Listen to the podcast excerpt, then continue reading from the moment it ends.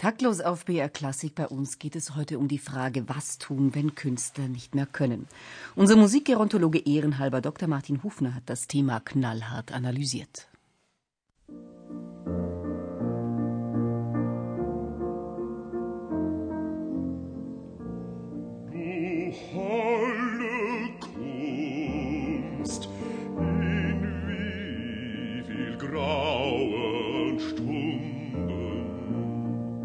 Ach du holde Kunst, wie viel Freude bereitest du uns doch.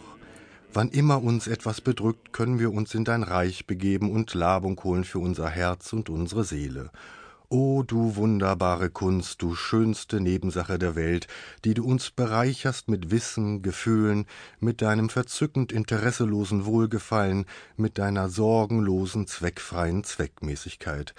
Du bist der erste und letzte Hort eines gelungenen Lebens, unser Glück, unser höchstes Gut, der Himmel auf Erden.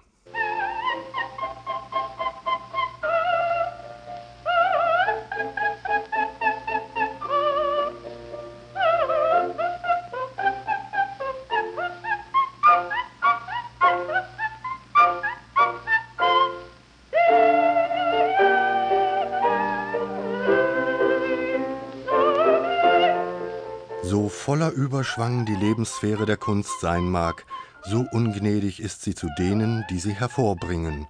Noch schlimmer womöglich als im übrigen profanen Leben speit sie jene aus, die nicht mehr in der Lage sind, sie adäquat zu reproduzieren. Ist die Stimme des Sängers dahin, ist der Bänderapparat der Tänzer zerschlissen, kommt das Tagesgeschäft heillos zurück. In der Kunstreproduktion ist es wie im Hochleistungssport. Wer nicht mehr kann, hat ausgedient. Vielen Dank, das war's dann wohl.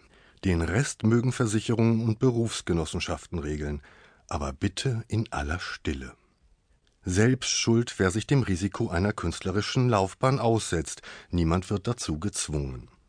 Gegen das allfertige Vergessen gibt es schließlich Videobänder und Tonkonserven, für die Betroffenen bleibt immer noch die Umschulung zum IT-Experten und die Versehrten-Kombo. Geschäft ist Geschäft. Dem freien Markt gegenüber sind wir eben alle allein gestellt, Konkurrenten und prinzipiell nur Humankapital. Es gibt genügend Verrückte, die den Platz abgetakelter Künstler einnehmen können. Kunst kennt keine Krankheit und kein Altern,